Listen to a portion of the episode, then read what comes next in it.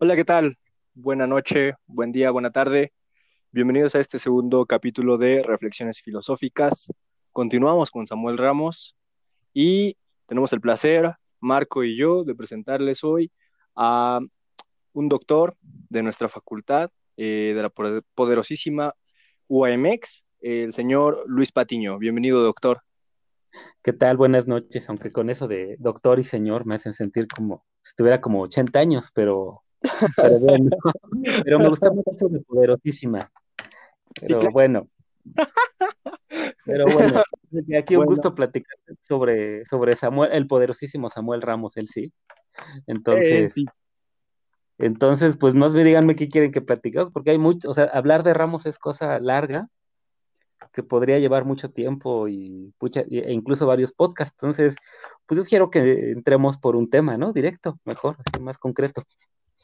Sí, sí, por supuesto. Eh, eh, tenemos por ahí dos preguntas que, le hicieron a, Marco, ahorita nos las va a comentar, que precisamente nos hacen, nos hacen este, reflexionar más sobre lo que ya se habló en, un primer eh, capítulo.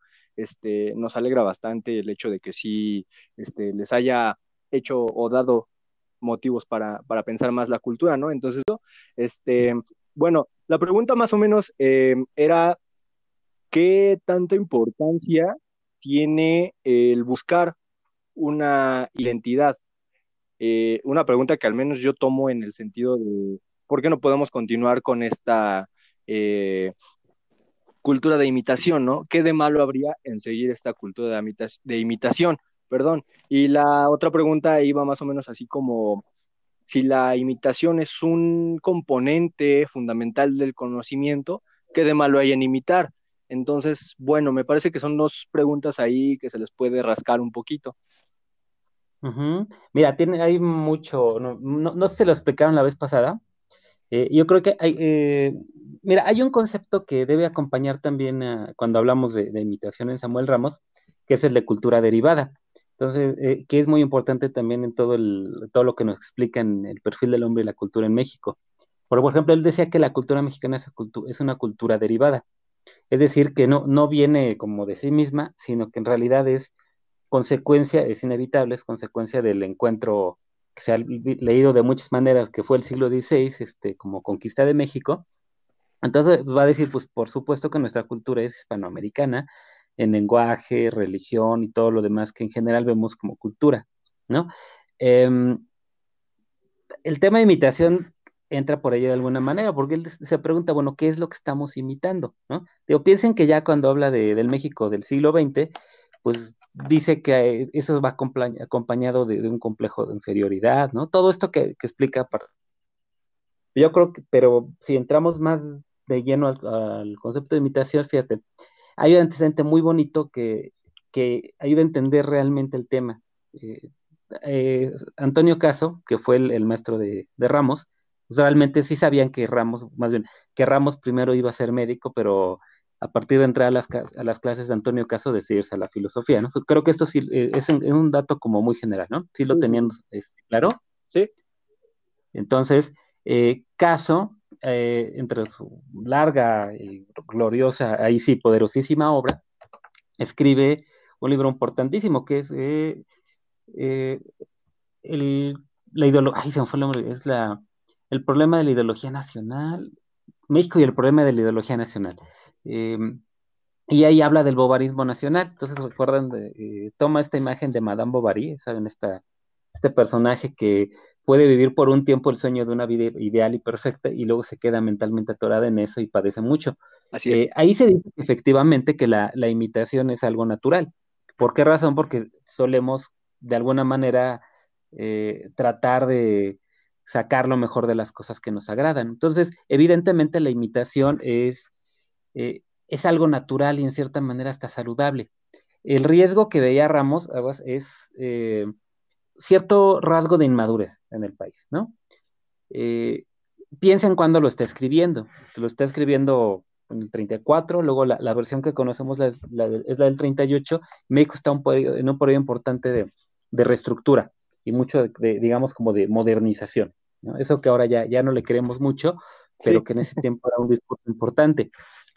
Y Ramos tiene una visión bastante como más negativa, ¿no? Es como muy, no lo leí, hay gente que hasta como se deprime un poco, ¿no? Yo creo que Ramos lo, lo ve bien eso, ¿no? O sea, quería un libro que realmente impactara, porque siempre le interesó mucho el tema de la cultura mexicana, o sea, ese era el tema que realmente le movía, ¿no? Lo encontramos en, en filosofía, en educación, en varias cosas de, que toquen sus libros, pero entonces él dice, a ver, ¿dónde está realmente el problema? Eh, es que los mexicanos, eh, no, está en el que copian, sino el por qué copian, ¿no? Y dice que lo hacemos porque tenemos complejo de inferioridad. No dice que seamos inferiores, sino que realmente como que nos vemos como un poco como poca cosa, y por eso tratamos de, a partir de copiar a otros, mejorarlo, ¿no? Fíjense, la, eh, yo creo que sí es importante todavía, voy a poner un ejemplo, ¿no? Donde todavía lo vemos. En la educación que yo hablar qué es lo que conozco más, ¿no? Ese es mi campo de trabajo. Claro. Eh, entonces recuerden que cada que entra un gobierno en México, lo primero que tiene como regla es quitar todo lo que hizo el otro gobierno. En la educación es gravísimo porque ahí los procesos son de largo plazo, pero lo, lo que encontramos, por ejemplo, en la que las famosas RIEMS, ¿no? Y todo este modelo neoliberal de educación, pues precisamente la idea era, pues vamos a imitar lo que pasa en otros países y eso va a hacer que México se ponga a la par, ¿no? Claro. Y probadamente es cierto. Porque pues, cada país tiene sus, sus complejidades, sus características, y es donde, fíjate, es donde viene muy como anillo al dedo lo, que nos decía Samuel Ramos. Él dice, a ver, los mexicanos, dice, primero, pues tienen que ser de manera auténtica, ¿no? Esto, por ejemplo, lo va a recuperar tiempo después Emilio Uranga en este otro poderosísimo libro que es el de El análisis del ser mexicano, y él, a lo que apelaba muy en esta línea de, la filosofía de Samuel Ramos, aunque ya acompañado de, otras bases filosóficas, es para que los mexicanos sean, sean primero auténticos, ¿no? Y entonces ya poder acceder así, ahora sí que como, como dialogar de manera más frontal con las culturas de otros países. Pero el fondo está ahí, en, que encuentra eh, Ramos el por qué lo hacemos. Y eso, y eso sí, eso sí que debe preocuparnos, ¿no? Porque si, si, está ahí para este, transversal el problema del complejo de inferioridad, eh, yo preguntaría si sí no lo quitamos, ¿no? Sí, a, mí, me, me, preocupa y me entristece y me enoja mucho, eh, en filosofía, por no decir otra palabrota, en, filosofía principalmente, ¿no? O sea, algo que, por ejemplo, yo, yo me formé en la UNAM, eh, y cuando llego, por varias razones, este, llego a vivir y a trabajar aquí a, Toluca y tengo la, fortuna de entrar a la, Facultad de Humanidades, eh, a mí algo que me encantó es su programa, ¿no? que precisamente tiene mucha filosofía mexicana y latinoamericana. Yo, yo no lo tuve así en la, en la UNAM, yo tuve que aprenderlo un poco más por mi cuenta. Em, e, en filosofía parece que nos sentimos como si tuviéramos siempre que legitimarnos, ¿no? Así es. Entonces, este, y parece que sale una moda intelectual en cualquier otro lado y la agarramos como si por sí misma fuera buena, ¿no? Sí.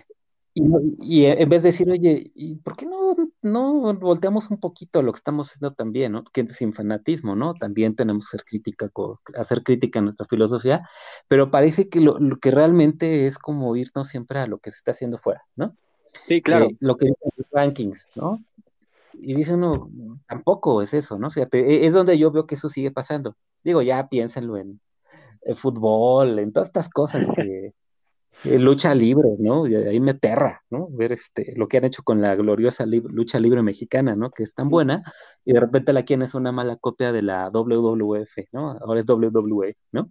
Sí, sí, sí. Entonces, tiene que ver más con eso. A mí, yo creo que ahí está el fondo de, del, de la, del argumento de Samuel Ramos. Entonces, a ver, el por qué lo hacemos. Y yo creo que la gran apelación de, Samuel Ramos era, pues, México no es inferior, pero sí tiene que, los mexicanos sí tienen que hacer un esfuerzo muy grande, como creo que lo tienen que hacer todo, en todos los países, ¿eh? no, no, creo que haya un país perfecto, pero como sí tienen que, hacerlo los mexicanos, que son los que nos importan, nos importamos nosotros mismos, de, de sí hacer una pequeña limpia de cosas que, que, a lo mejor no hacemos correctamente y sacar las que sí tenemos bien, ¿no? Creo que esa es la, idea central de Samuel Ramos. Él nunca dijo que los mexicanos eran inferiores. De hecho, él es un gran defensor de los estudios de cultura mexicana. Eh, por ejemplo, vean sus otros libros, ¿no? El de 20 años de educación en México es una gloria, es una maravilla, porque em, hay, por ejemplo, al que ve como el único verdadero educador del país fue este, el poder. Sí, sí, sí, sí, no, no es otro. Justo Sierra lo, respeta mucho, evidentemente, pero al que del que es gran fan, así, pero parece que era así como seguidor a muerte, era de, Vasconcelos. Ah, bueno. Eh, fue colaborador de él en la revista La Antorcha. Entonces, eh, cualquiera que conocía a Vasconcelos lo admiraba, eso no me extraña. Entonces, la, eh, ahí dice, pero era porque decía, porque por fin, fíjense las cosas tan bonitas que decía, hasta cambia la, perspectiva, ¿no? Dice, tenemos por fin la, educación de un país guiada por un filósofo. ¿no? Así, pero él sí era un gran pensador, él sí podía hacer un, un plan nacional educativo, ¿no? Y cambia, ya no es tan como tan deprimente el problema, dice, es que después entran otros que nunca, nunca están a la altura de, de, Vasconcelos, y creo que eso ha pasado porque pues, es deprimente ver a quienes han guiado la educación del país posteriormente. Pero realmente lo, que defendía mucho es que fuera un proyecto que, que también sacara lo mejor del país, ¿no? Que, y que a su vez ese mejor del país fuera una cultura que a la, cuando es auténtica y es plena pueda efectivamente también ser universal, ¿no? Esta aspiración que, que siempre está ahí, ¿no? En la, en nuestras discusiones filosóficas. ¿no? Miren, por ejemplo, alguien que, que también es un gran seguidor de Vasconcelos y, que obviamente también de Ramos, fíjense, les cuento la anécdota de, del gran este, Leopoldo Sea. ¿no? Ah, eh, por ahí tengo un, alumno, que es alumno de la, de la Facultad de Filosofía y Letras, que un día me dice, este, oye, ¿qué crees?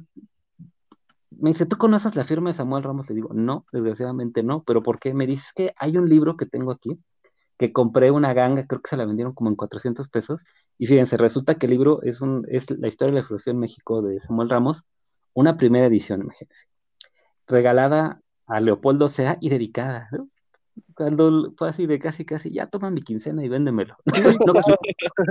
y, se lo dijo y se lo dijo también, a, ya lo corroboró con un profesor de allá que este, yo fue discípulo muy importante de Leopoldo Sea, el profesor Magallón, y le dijo lo mismo, casi que le dijo, ¿cuánto quieres? No, yo sí sé con qué daría el libro, pero quedé que voy a respetarle. Qué bueno que cayó en sus manos, alguien que lo sabe apreciar. Pero fíjense los cercanos que eran, por eso considero muchas cosas. E, esa, por ejemplo, cierra muy bien con, o sea, llega a, pues a Leopoldo Sea, que es otro gigante, ¿no? Que él, justo a lo que apelaba es a que pudiéramos ser una cultura también universal, pero que primero teníamos que ser plenamente, primero, buenos latinoamericanos, ¿no?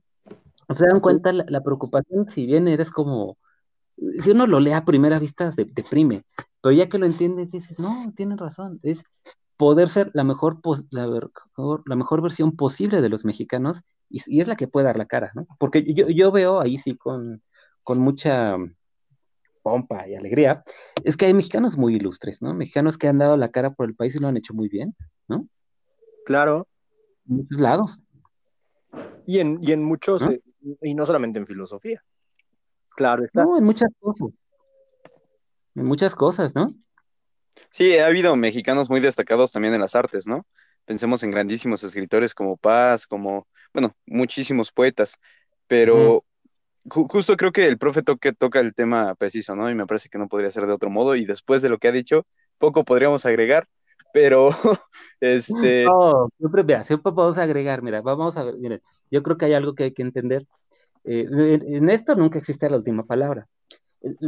Me gusta, es más, es algo más interesante, es como, eh, fíjate, eh, esto yo lo he leído muchas veces, pero, pero lo estoy planteando así porque ustedes me lo preguntan y yo gustosamente les, respondo. Y, y obviamente algo van a sacar ustedes y ustedes lo van a convertir en otra cosa. O sea, ese, es, la, es lo que hace viva la cultura, ¿no? Que es un ente que siempre está renovándose. ¿no? Y se renueva justo porque es recibido y discutido. No, es que no puedan agregar, es lo que pasa es que probablemente yo hablo mucho. y, porque aparte a mí me encanta que, que estas cosas de filosofía se pueden aterrizar a, otro montón de cosas que a todos nos gustan, ¿no? Fíjense, de ilustres tú me dijiste, pues Octavio Paz, que sin duda es importantísimo, pues yo pensaba en deportistas, por ejemplo. No, también, ¿no? También hay que verlos, ¿no? Sí, claro. O sea, nadie, nadie puede quitarle el mérito a Hugo Sánchez, ¿no? A Rafa Márquez, ¿no? Pues yo no soy muy fan del fútbol, pero sí, claro que han sido importantes para la cultura, ¿no? Tanto así Rafa Márquez, Rafa Márquez con el Barça, uff. Y mira que no le voy a hablar, pero se lo reconozco. Pero sí, no, pero llegó, jugó con, jugaba de tú a tú con Ronaldinho, ¿no? claro. O sea, son cosas que dices, a ver, no estamos impedidos para nada, sencillamente es darles tiempo y, que alcancen el nivel y lo hacen bien, ¿no? Sí. Pero, pero, tiene que ver más con la, fíjense, yo creo que sí nos hace pensar lo que sí no hacemos, ¿no? O sea, lo mejor, lo que pasa es que el texto de Ramos, y es lo que me encanta, es como una bofetada bien puesta, ¿no? Es, a ver, dices que no te gusta lo que digo, pero demuéstrame lo contrario, ¿no? Porque pues, ahí aparece cómo pinta, ¿no? La figura del pelado y estas cosas muy interesantes. Y uno dice, ¿en serio será que es cierto o que ya no es cierto, ¿no? Bien simple, ¿no? La, yo lo pienso así, ahora, ahora que tenemos justo todo el tema de la pandemia, eh, o sea, en parte también no logramos salir por, por el desorden con que la hemos llevado, ¿no? Yo digo, oye, es un problema muy grande, global, pues tantito sentido común, ¿no? Te están pidiendo que te encierres, ¿no? Que salgas a la primera de cambio a seguir tu vida como si nada. Sí. Pero no lo hacemos, ¿no? Claro. Bueno, nosotros estamos encerrados por en general, pero mientras lo haga, no lo haga otro montón de gente, esto no se va a terminar, ¿no? Y es donde... Y que también, perdón, me parece que ahí Ramos toca un tema muy interesante, ¿no? Que dice que en México hay una como un desinterés por la, por, por la cultura y por el pensamiento, porque no se ha enseñado los alcances de este mismo, ¿no? Que me parece que es un, un poco lo que está sucediendo en este momento. Eh, cuestionamos este tipo de, de, actos, pero realmente es porque hay una deficiencia sistémica que, es, que provoca este tipo de cosas, ¿no? Porque en otros países con una educación más cimentada o mejor planteada, no suceden este tipo de descontroles tan masivos. Eh, al menos esta, este escepticismo injustificado, ¿no? te voy a poner un ejemplo, fíjate, ayer este, justo estamos aquí, aquí en la casa, aquí en su casa, estábamos, eh, algo platicábamos antes de, antes de la, el, de la, cerveza que nos estábamos en la noche el fin de semana, y estaba, estaba viendo mi esposa las noticias de, Euronews, no sé si las han visto. Entonces, las, este, son muy buenas, ¿eh? Porque, por ejemplo, ahí salió, ya, ahí ya están viendo que la estrategia de para el COVID en México ha sido muy mala y somos el tercer país en cantidad de muertos. Entonces lo ven, o sea, ahí sí en México, el país latinoamericano, ¿no? Ahí sí nos ven a distancia. Pero lo que me impresionó es que una de las noticias era que en Berlín, que uno diría, pues ya Alemania es el para. Y sí lo es. De desarrollo. tuve, la suerte de ir hace algunos años. Sí, es muy impresionante Berlín. sí dice uno, estos tienen algo, ¿no? algo que sí muy denso, ¿no? Para, para del orden y las cosas bien hechas. Pues bueno, ellos ya están haciendo una marcha, hicieron una marcha impresionante, así de cuenta multitudinaria, con sin ningún cuidado. Ya no quieren las medidas de, encierro, porque obviamente llevan mucho más tiempo encerrados, diciendo que es una conspiración de, este, de Bill Gates, ¿no? Y las farmacéuticas. Y uno diría, los salvajes eran los mexicanos. o sea, es, mal están en todos lados. Entonces, no, tenemos el, privilegio de ser los únicos que hacen salvajada, ¿no? Sí. No hay que apropiar la ignorancia, ¿no? Sí. No, y yo creo que, fíjate, yo no, no creo, a ver, mm, no, creo que sea que aquí todos son adversos a la cultura, eso no es cierto. Me parece que lo que ha fallado es cómo se muestra la cultura, ¿no? Porque se, ve como muy de cosa de élites, ¿no? Eh, incluso, por ejemplo, eh, es algo que me contaba un, amigo hace mucho tiempo, quería hacer un trabajo sobre eh, cultura de la, de la, este, de la lectura y demás. Entonces pues, dijo, ¿cuál es el país donde más ha avanzado el proyecto de, de, aumentar la cantidad de libros leídos, ¿no? Y dijo, Colombia. Entonces agarró y fue a Colombia. Y me explicó después, se llama Claudio este amigo. digo, pues, ¿qué viste? ¿Qué fue lo que cambió? Y me dice, una cosa muy sencilla, dice, deselitizaron la lectura. Dicen, leer es lo mismo, no, dijeron, no tienes que leer a fuerza 100 años de soledad, puedes leer una revista, puedes leer un libro más sencillo, pero ya es un acto de lectura, ¿no? De acuerdo al interés de la persona, ¿no? Y aquí, por ejemplo, si hay una visión, una cuestión muy elitista en torno al estudio. Entonces se ve así como, es que a la gente no le gusta leer, no, pues a lo mejor no le gusta leer este, 100 años de soledad, o probablemente no le gusta leer el Quijote, pero sí leen otras cosas, ¿no? O sea, sí, lees noticias, ¿no? Sí lees cómics, no Claro. Y, a lo mejor tiene que ver, yo, yo creo que siempre tiene que ver mucho en cómo, no, cómo nos, nos, y los integro, porque ustedes están en esto también, ¿no? Eh, cómo la, gente del mundo de las letras, de las humanidades y demás, nos mostramos a los demás, ¿no? Entonces, pues llegas y, tu primer carta de presentación es yo soy inteligente y tú eres un idiota, te van a ignorar, ¿no? Pero o le dices, ¿sabes qué? La filosofía es muy elevada y no la vas a entender. Oh, pues, brillante carta de presentación, maestro, ¿no? Sí, claro. Pero, en cambio, si, si eres capaz de decir, bueno, mira, está esto y te puede gustar por tales razones, pero sobre todo que la veamos como, como un objeto vivo, no algo que no. Por eso les decía, a mí me molesta mucho. Si le dijeras a la gente, pues, filosofía, claro que la tenemos aquí, ¿no? Y es esto, ¿no? Es un señor Ramos que hablaba de un sujeto que es el pelado y que se parece a ti y a mí, ¿no? Probablemente tenga más que decir, ¿no? Sí. O te topas con que hay un Vasconcelos que hizo el proyecto de educación nacional, o te topas que hay un caso que hablaba sobre la democracia y cosas así. Creo que sería bastante más amable la, la relación con la cultura. ¿no? Tampoco se crean que en todos lados todos leen de todo y todos saben todo. Les voy a contar una anécdota de esas que, dije, era para doblarse de risa. Eh, en, el, en, la Asociación Filosófica se hace cada dos años el Congreso. entonces, el que se hizo en Mazatlán ese año, pues me parece que fue el 2007. Entonces estuvo muy de lujo. Y, invitaron como si superestrella este, a, a Habermas, a Jürgen Habermas, al de la teoría de la acción comunicativa. Entonces, total, la cosa más chistosa del mundo, ¿no? Ya llega uno, o sea, de cosas que dices, parecen de película. Entonces ahí voy llegando al aeropuerto y de repente veo a lo lejos, ay, mira, ese es el Habermas. lo veo de lejos. Pues, total, que no, hablaba con nadie. Eh, no era grosero, pero no exactamente sociable. Todos estaban pasmados, ¿no? Decíamos, si se cae el avión, al menos dirán que se cayó el avión donde murió Habermas y otros y los mexicanos de varios países. Pero entonces, eh, ya de vuelta, sí, ah, no íbamos llegando, ya iba aterrizando en Mazatlán. Y pues por lo que sea vemos que hay un, ve a alguien que hay un par de alemanes, ¿no? Y le dicen, oye, aquí está Habermas. Y los otros, ¿quién? ¿No? Sí, sí, ¿quién es ese, no? Los alemanes así como, no, nosotros venimos al, al torneo de tenis. Ah. Le dicen, Habermas, filósofo, y, y los otros así de, ¿qué? Ah, sí, yo vengo al tenis, ¿no? casi, casi me de tenis. Entonces, tampoco es que crean que es como que todo el mundo los conoce allá. O sea, ese déficit, ese problema de imagen pública de los en todos lados, ¿eh? No, no, no, tampoco creamos que aquí no lo hay. Más bien que solo es de México, ¿no? Sí, sí, sí. Sí, no, no. Pero es, no es exclusivo. Pero nos decía Ramos, ¿no? Que sí somos un poco más como, pero que nos exigimos. Claro.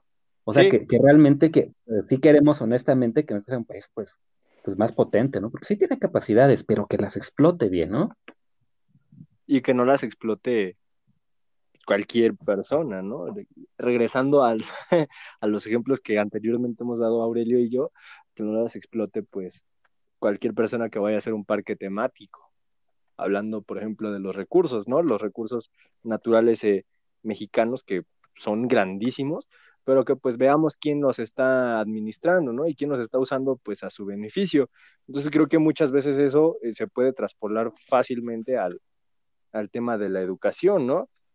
Y sí, sí, es lo, es, lo bonito de Ramos. Creo que, creo que Ramos nos da, eh, como bien lo, mencionabas, Luis, eh, pues una, una cachetada, ¿no? Una bofetada ahí, este, pero no en la cara, sino en el ánimo, ¿no? En el, yo pensé que en otra parte me duela más, pero. Sí, sí. Pero. bueno. Pero eso, ¿eh? ¿eh? yo, creo que es algo que tienen que tener eh, un buen libro, ¿no? No te puede dejar, un buen libro no te puede dejar indiferente. Y si te, te mueve, ya sea para que, para que protestes, ¿no? O para que digas, es cierto, pero principalmente es que te mueva algo dentro, es que se hizo bien su trabajo. Sí, sí, sí, sí. O sea, yo me imagino. Em, no, tengo el dato corroborado, le, voy a preguntar a alguien que, le sabe un poquito más a ese tema, pero creo que el libro hasta lo andaban censurando, ¿eh? Que casi acaba en la cárcel Ramos por eso, cuando lo sacó. Sí, o sea, pero tengo que, o sea, lo he tratado de confirmar en internet, no he podido, pero alguien que sí sabe el tema me dijo.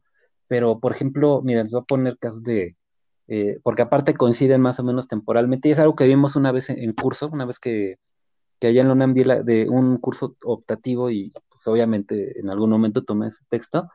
Eh, ¿Se acuerdan, por ejemplo, esta película de Los Olvidados, no? Se parece mucho. Claro, buenísima. que es así, es, ahí sí sabemos que la andaban censurando, ¿no? Ahora es una película de culto, porque pues muestra, a ver, México como, es como si compararas ahora este, es que tenemos Santa Fe, que es lo más moderno y, y super guau del mundo, pero al ladito está la gente se de hambre, ¿no? Y es, lo, y es lo mismo que mostraba la película, ¿no? Pues tienes este nuevo proyecto de modernización del país, pero sigues teniendo gente que vive casi favelas. Claro, sí, sí, sí. Y también lo, lo de Ramos, ¿no? Ya estamos este, empezando a elevar, pues, claro que hay un, gran auge de la cultura en México en ese momento, o sea, de hecho esa primera mitad del siglo es, esplendorosa, ¿no? En muchos sentidos, pero también tienes todavía personajes que son así, como nos los pone Ramos, ¿no? O todavía el país tiene un montón de problemas de, aparte es algo que todavía creen en esa época, ¿no? Esta especie como de psicología o de inconsciente colectivo, ahí está, eh, eso dejó de creerse hasta por los noventas, ¿eh? Muy reciente, pero todavía, este, hay por ahí un autor, ¿no? Que se llama Wilhelm Reich, que hablaba de la psicología de masas del, fascismo, ¿no? O sea, esa idea de que había un inconsciente colectivo que afectaba a la sociedad eh, era muy normal en esa época, ¿eh? Por eso la puede utilizar así como, como argumento sin, sin, que le cueste trabajo. No tiene ni que justificarlo porque es algo que se pensaba. ¿no? Sí, por supuesto. Pues bien, bien, enorme, enorme como, como se esperaba. Mira, este... mira, mira, siempre hablar de Ramos así emocionado, porque es un autor que me gusta mucho. Claro, eh, claro. Por muchas gusta. Por lo, por lo que, a ver, por el mismo texto, que probablemente es, ya no es el texto que más me gusta de él, pero lo, lo considero sí, es un libro que creo que todo mexicano tendría que haber leído. Claro que sí. ¿no? Sí, Sí, sí, sí, justo. ¿Por qué? Porque... Ah, sí, perdón. ¿Mm? Dime, sí, dime. bueno, este, iba, iba a dar paso, aquí los, las, este, si estuviéramos en un, en, en no sé, en, algún otro lugar, con alguna otra bebida, la conversación seguramente sería mucho más fácil, pero hay que quedarnos. En el pleno día de la cerveza, ¿no? Como es hoy. Sí. es el 12 de agosto, día de la, la cerveza, ¿no? Pero pero bueno, ya es, domingo y estamos a distancia, entonces. Ni hablar. Sí, valdría la pena, ¿no? Como, como en la taberna filosófica, ¿no? De esa vez. Sí, por supuesto. Para los que no saben, les comento súper rápido y bueno, sé que les van a dar ganas. Se hizo ahí eh, un evento, una taberna filosófica, eh, organizada precisamente por, por nuestro invitado Luis Patiño.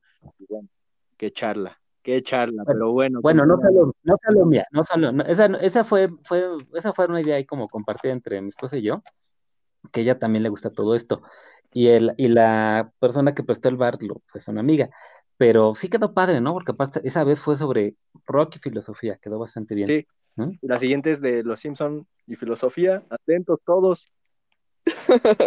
Aparten sus lugares el otro libro, pero este, lo triste es que ya no existe el bar, ya saben que el, el, COVID le pegó a todo, pero bueno, ya encontraremos, este, digo, primero poder sobrevivir y salir, pero que haya, digo, esperamos que ya que haya, yo creo que hay que hacer muchas cosas en nuestra facultad, ¿no? Ahora que, que volvamos en algún momento allá, darle más, algo que tienes que es muy fácil organizar eventos, este, siguiendo una tramitología muy sencilla, y la verdad es que dejan organizarlos muy a gusto. O sea, por ejemplo, hemos hecho el de, el festival, festival barroco, ¿no? Entonces, sí, cosas así, ya hicimos de divulgación.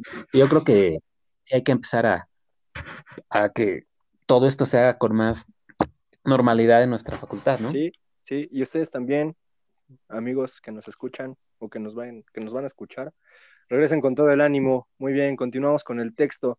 El pelado. A ver, el pelado de Samuel Ramos quiero leerles así un poquito al menos eh, cómo empieza a esbozar Samuel Ramos al pelado y, y pues nos vamos contra los hombres.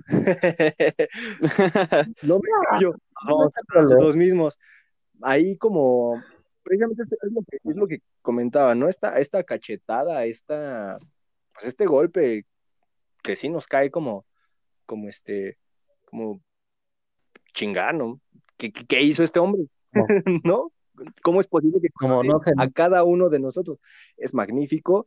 Y bueno, cito, el pelado es un individuo que lleva su alma al descubierto, sin que nada esconda en sus más íntimos resortes. Resortes bien puede ser entendido como sentimientos, al menos desde mi perspectiva, continúo. Ostenta cínicamente ciertos impulsos elementales que otros hombres procuran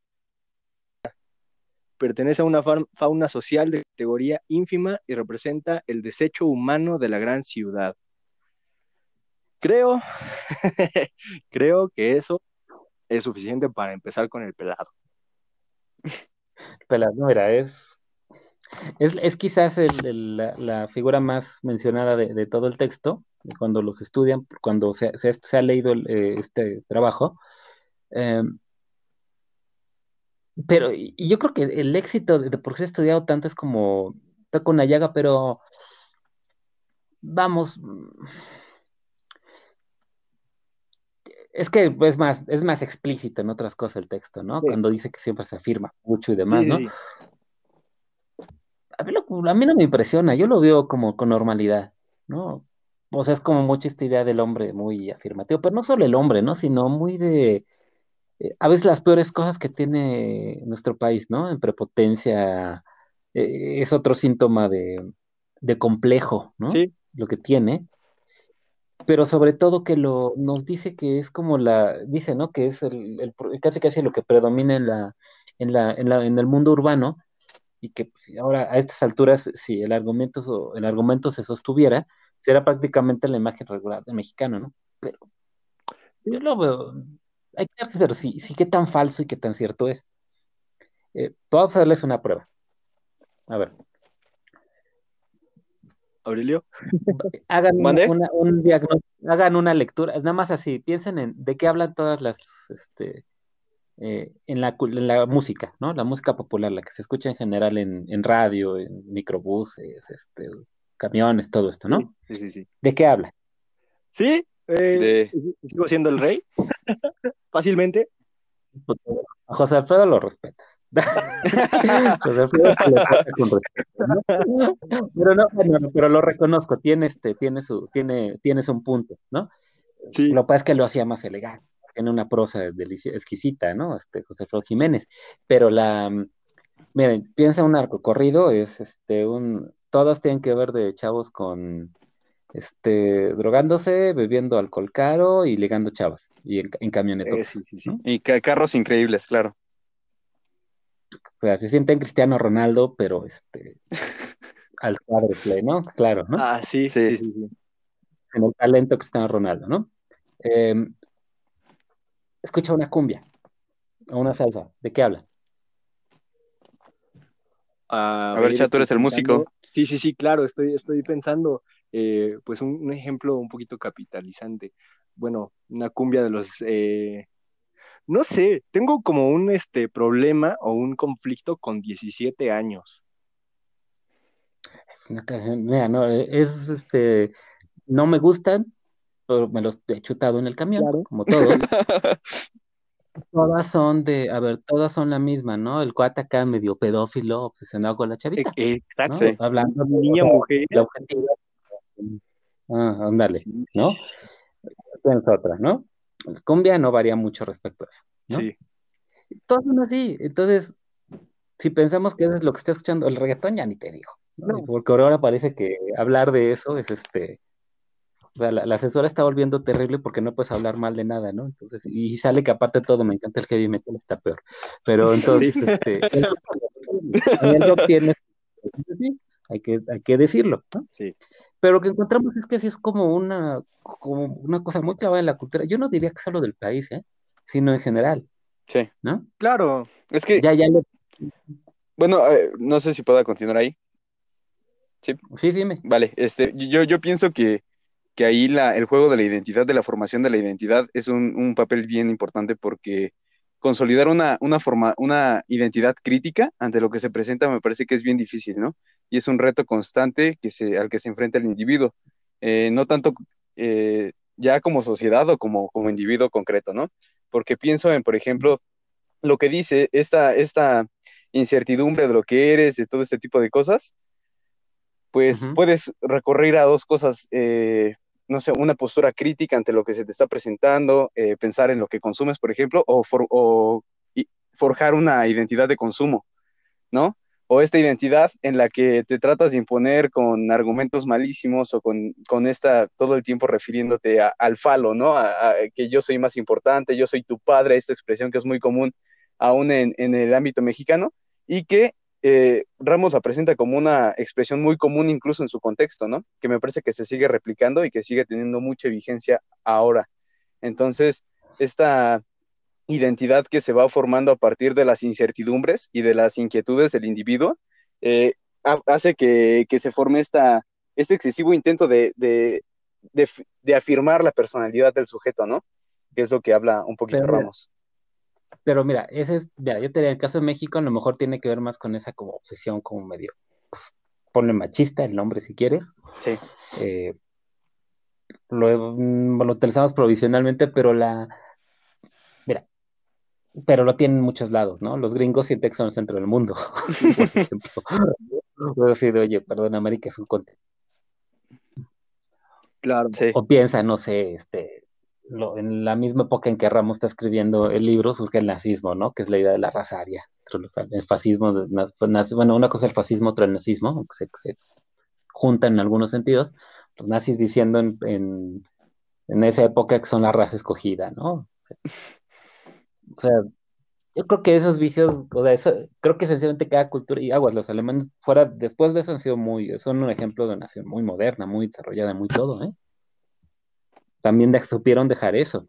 Pero la, este, mm, creo que sencillamente a lo mejor, tal vez, fíjate, mm, lo que pasa es que a lo mejor somos el, único país en el que lo hemos vuelto un tema tan importante.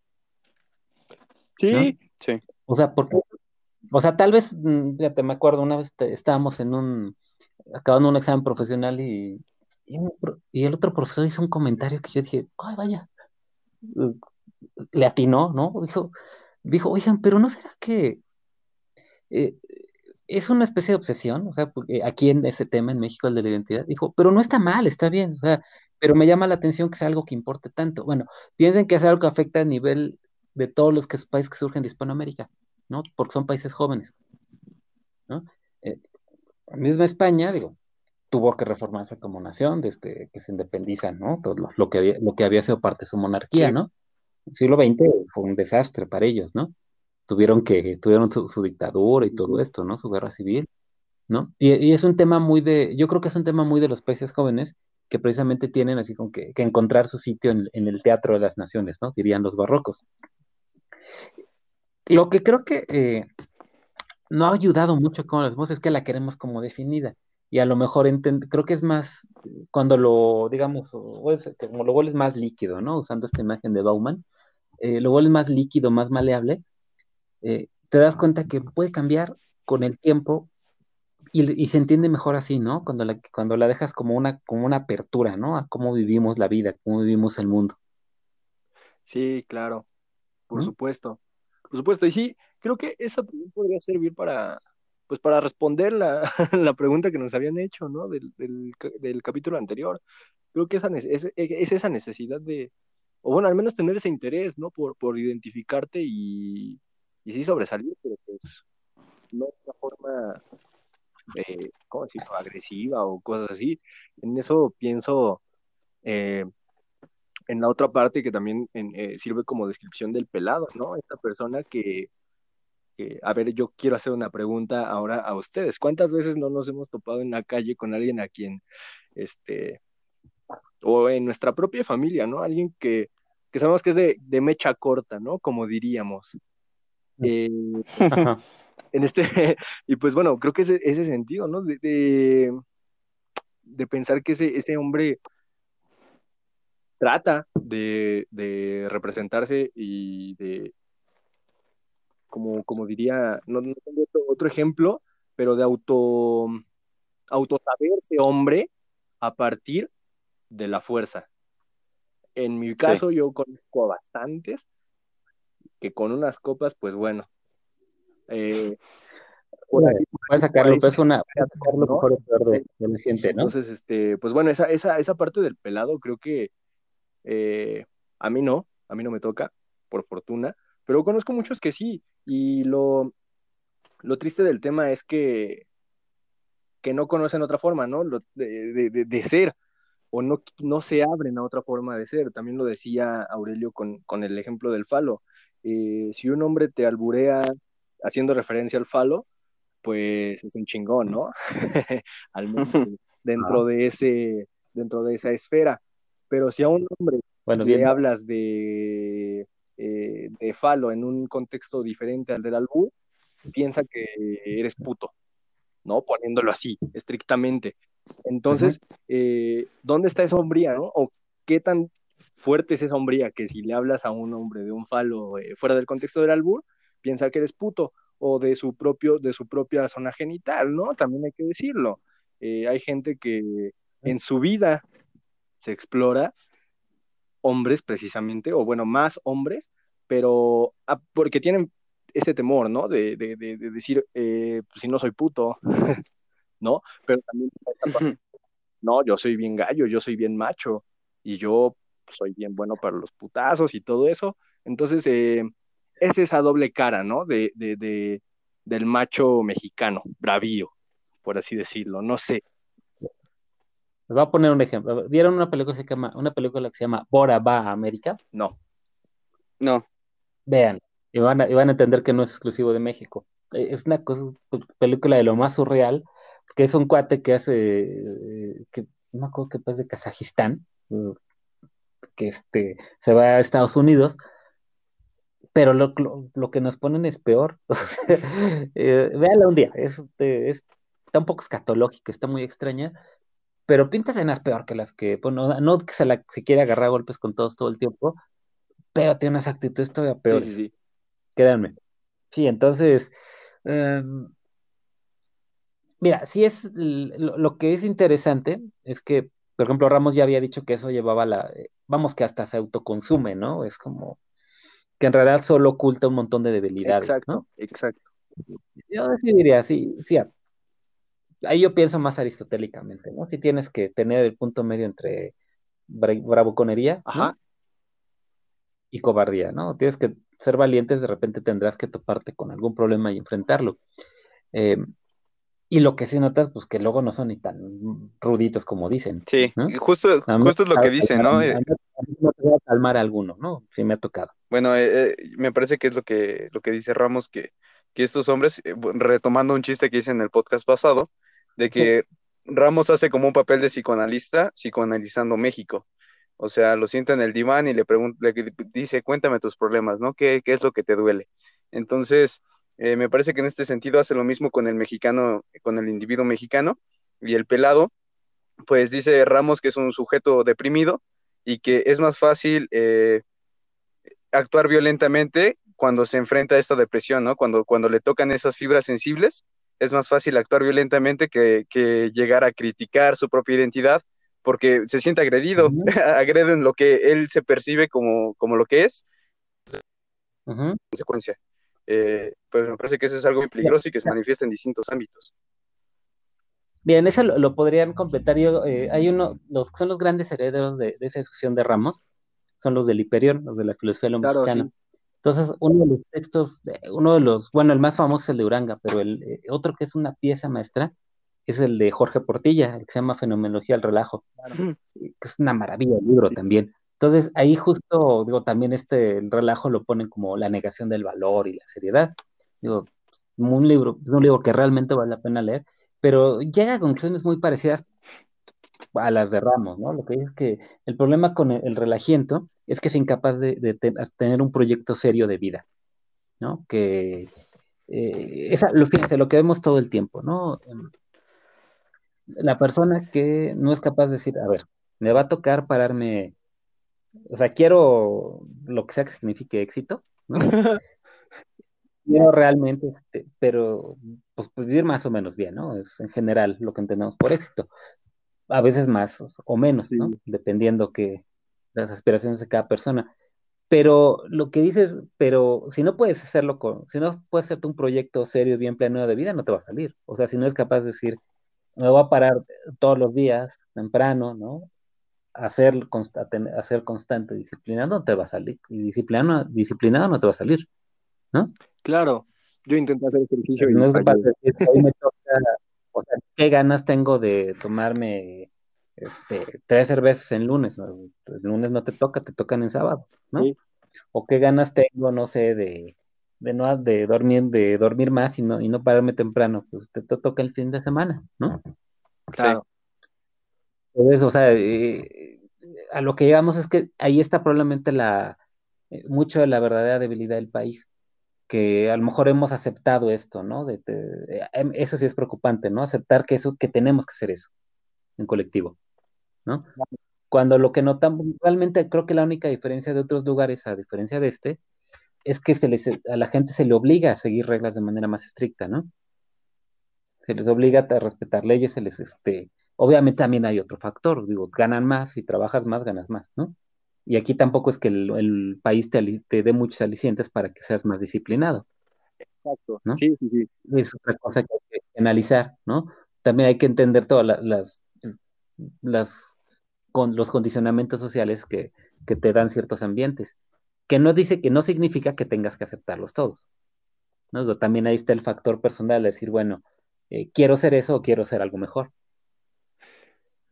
Tiene que, o sea, al final sí tiene, tiene que ver mucho eh, eh, este ejercicio de, la libertad, ¿no? De la construcción del, sí mismo. Sí, sí, sí, sí. Es este, bueno, creo que, bueno, no, no nos cansaremos, creo, ninguno de, de nosotros tres y de los que sepan, o los que estén más adentrados en el texto en decir que, eso es lo bonito de, Ramos, de esta obra, eh, porque pues es la que, la que hemos revisado, ¿no?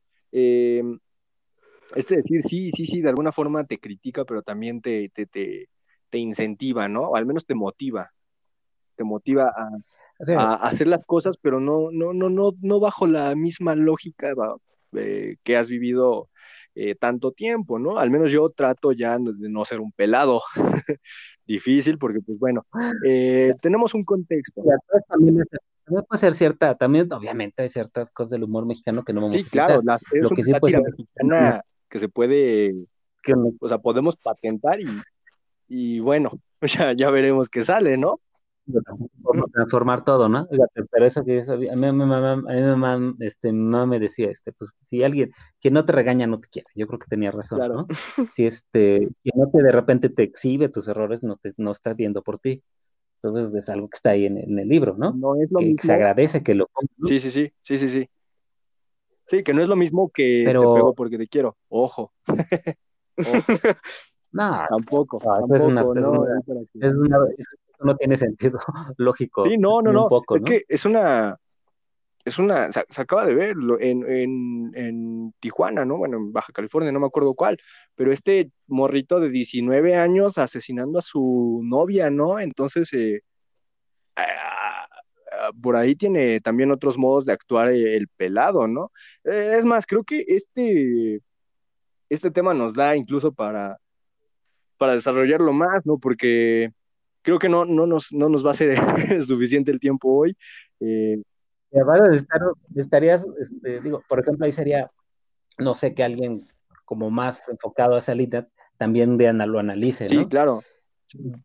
Luego más en, en, el, en, la cuestión cultural, ¿no? Pero sí, no, datado, es que el, texto es lo que lo, ha hecho, lo, dice un amigo, ¿no? Este, un profesor, dice, que, ya muchos, muchos más años que yo dando clase, ¿no? Pero dice este, que debe ser uno de los mayores bestsellers mexicanos, sin duda, pero aparte todo un libro que no ha perdido su sustancia.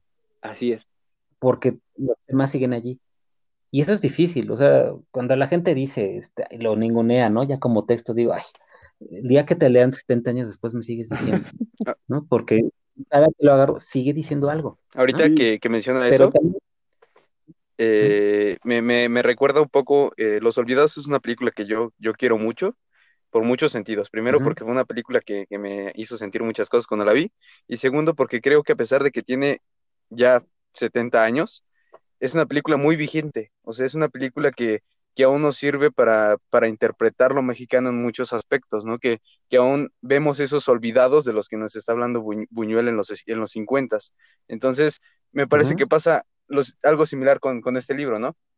Como un libro que es escrito en el 34, o sea, ya casi 100 años, hace casi 100 años, nos sigue diciendo aún muchas cosas, o sea, nos sigue dando ese jalón de orejas que Ramos todavía quería dar y que me parece que muchos de los aspectos que, dice, por ejemplo, en la educación, aún son eh, aspectos que se deben de atender, ¿no? Por ejemplo, esta, este debate que hace un par de años surgió entre si se quitaban las humanidades de los bachilleres es una cuestión que a Ramos le habría preocupado porque es justamente una problemática que acababan de superar.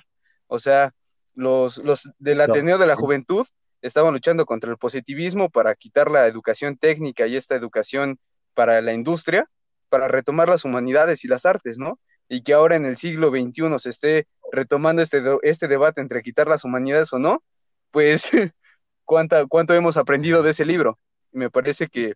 Quiere decir que, no aprendemos, quiere decir que no aprendemos del pasado, ese es otro problema más fuerte. Pero bueno, también yo diría, el tema está en que en qué, capacidad tenemos de afrontar crudamente la vida, ¿no? Eso es importante, ¿no? Y también, eh, esa es labor filosófica, ¿no? Con lo que decía Nietzsche, ¿no? ¿Qué tanto exceso de memoria queremos? Sí, sí, sí, ¿Qué tanto? con lo que dice el propio Ramos, ¿no? Tanto qué nivel de verdad toleramos, ¿no? Y eso es, algo que falta, ¿no? A mí me parece que es muy importante, siempre es mejor la verdad, aunque sea dolorosa, ¿no? No vas a, pero no puedes cambiar algo si no, si no lo tienes bien claro. Así es. Sí, sí, sí. Algo que enseña el libro.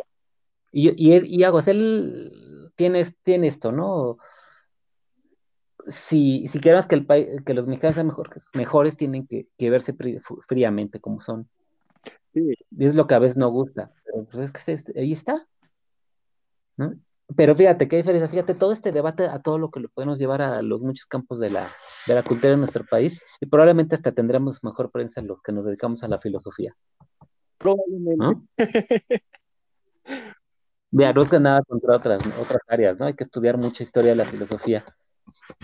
Pero sinceramente creo, si le dices, si salimos y decimos, mira, está esto, te aseguro que es mucho más interesante que si las hablas del imperativo categórico. Claro, por supuesto. Pienso, ¿no? Porque esto, sin que sin ningún al, al, gran Kant, ¿no? Pero sí, no, sí, sí, claro. Probablemente necesitamos un poco de esto ahorita, ¿no? Sí, tenemos una regla en el, en el podcast que es este, tenemos un, decálogo ya, ya construido, que es ese, no, no, no hablar de Heidegger, no hablar de Kant, no hablar de Hegel. Si acaso. ¿De quién? ¿De quién no? ¿De quién? Ah, está bien. Mira, no porque no, no, no, porque no vale la pena, pero te puedo decir. Está prohibido casi hablar de Kant, de, de Hegel y ah, Heidegger. o sea, de esos tres es, es ese menos. Eh, seguro que de esos tres no vamos a hablar, así que no se preocupen. Tratamos de llevar este, la filosofía y el conocimiento de ese, de ese, de ese litilizar, o cómo era la palabra? elitizar, elitizar. elitizar, sí, sí, sí, así. Entonces, este, bueno, yo quisiera saber si doctor Luis está dispuesto y tiene eh, está dentro de sus posibilidades continuar con una segunda parte. Eh... Encantado. Yo encantado y te voy a decir porque es algo, que platicaba hace rato con Aurelio. Y es que a mí, a, mí hay algo que me marcó hace mucho, cuando yo hice mi servicio, y es que yo lo hice en Radio UNAM. Yo era, acuérdense que yo soy de allá de nacimiento, ¿no? Ahora ya soy de Toluca también, ¿no? Ahora ya soy de acá también. Y este, entonces a mí me cambió mucho la experiencia de cómo ver la filosofía, ¿no? Porque era así, eh, sin ser un programa estrictamente filosófico que sí tenía cosas que tenían que ver con, eh, ayudaba tal cual desde contestar teléfono, ir por las tortas, este, el periódico, este, hacer guiones, o sea, aprendí muchas cosas en ese tiempo, realmente disfruté, entonces, eh, pero me, hizo ver algo, que este, gracias a este profesor Ernesto Preni, que era, a ver, sin, la filosofía sirve para mucho, pero tenemos que saber enseñarla, Entonces, yo la verdad digo, los felicito, qué bueno que tienen esta iniciativa, este, no tenerle miedo a la tecnología, si la tenemos allí hay que utilizarla para, para hacer más público lo que hacemos. Entonces, yo encantado, sin problema, ya este, cuando gusten yo con todo gusto les acepto la invitación. Si quieren variamos temas, ¿no? Para no ser monotemático. Claro. Ya me dicen ustedes. Pero sí, claro, este, qué bueno, mira, qué bueno que se hace esto porque es muy importante que la filosofía se pueda posicionar de otra manera, ¿no? Y, miren que está haciendo falta. Sí, claro. Con todo lo que está viviendo la sociedad, este, sí que hace falta, eh, no, no creo que la filosofía vaya a dar la esperanza y la luz. Mucho. es algo que no hace por sí misma. No, pero sirve, pero sí, pero sí que podemos, este, pues contribuir al menos a tratar de entender un poco mejor lo que está pasando, ¿no? Eso sí ayuda. Sí, sí, sí, sí. sí es, es una... Y eso, y es una forma de decir, bueno, estamos aquí, eh, diciéndole a la sociedad, estamos aquí, porque también somos parte de ella, ¿no? Sí, sí, sí, sí. Pues sencillamente, sencillamente discutimos en, desde donde estudiamos, ¿no? Desde nuestros conceptos, desde las cosas que, la tradición que hemos este, aprendido y continuamos. Es decir, pero estamos aquí como todos, ¿no? Esto nos está afectando a todos, tenemos que hablar para todos, ¿no? Yo creo, yo encantado, así que, y siempre voy a celebrar que hagan, que, este, que hagan este tipo de cosas los alumnos, aparte que eso es importante, porque siempre olvidan que los alumnos son pues, parte determinante de las universidades, imagínate si no. Sí, claro. Y bueno, ahorita, ahorita que estaba mencionando un poco eso, recordé pues una, una frase de un filósofo argentino que decía que la filosofía tiene que salir a la calle y ensuciarse las manos, ¿no? En el sentido en que tiene que ocuparse de esos problemas inmediatos, de esos problemas que, que no son tan abstractos como Hegel, como Kant, que parece que se están hablando, refiriendo a cosas que nunca vemos, ¿no? Que, que nunca, nunca entendemos, que nunca, este, que nunca están ahí y que por eso la, la filosofía nunca nos llega a, tal vez no llega a, tener ese, ese arrebato como el que estamos teniendo ahorita. Y ahorita, a los que han llegado a este punto, me quiero disculpar por, por un poco el sonido. Eh, ahorita me parece que la aplicación en la que estamos grabando no aguanta muy bien a tres personas al mismo tiempo, entonces por eso eh, las fallas en el audio, perdonen ustedes, pero bueno, sin más, me parece que deberíamos de, irle cerrando, ¿no te parece, Cha? Me parece que ya vamos para la hora. Este... Sí, el compromiso está, eh, la disposición de, del doctor también, entonces pues nada, no hemos terminado. Sí, no, pero, no, pero soy Luis para los amigos. Ok. Luis. Eh, que me hablen, no va a ser no va a hacer otra cosa mejor, ¿no?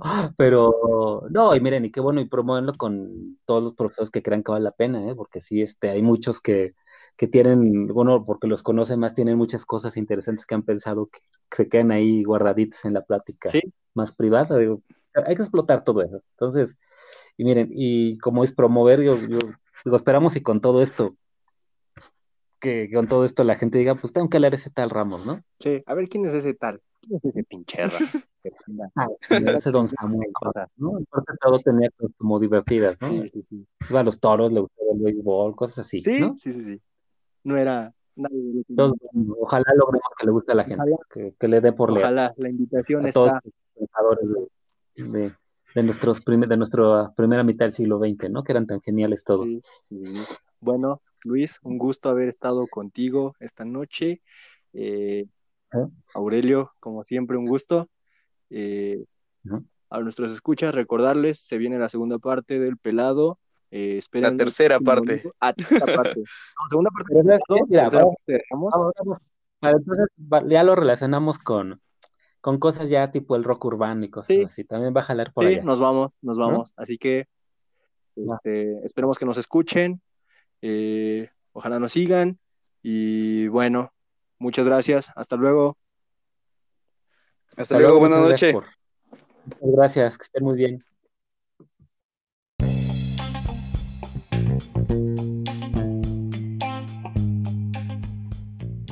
Recordarte que si quieres un saludo para nuestro próximo episodio, solo tienes que escribirnos a nuestras redes sociales personales. Este podcast puedes escucharlo en Tune Radio, Spotify, Google Podcast, iTunes y demás pendejadas.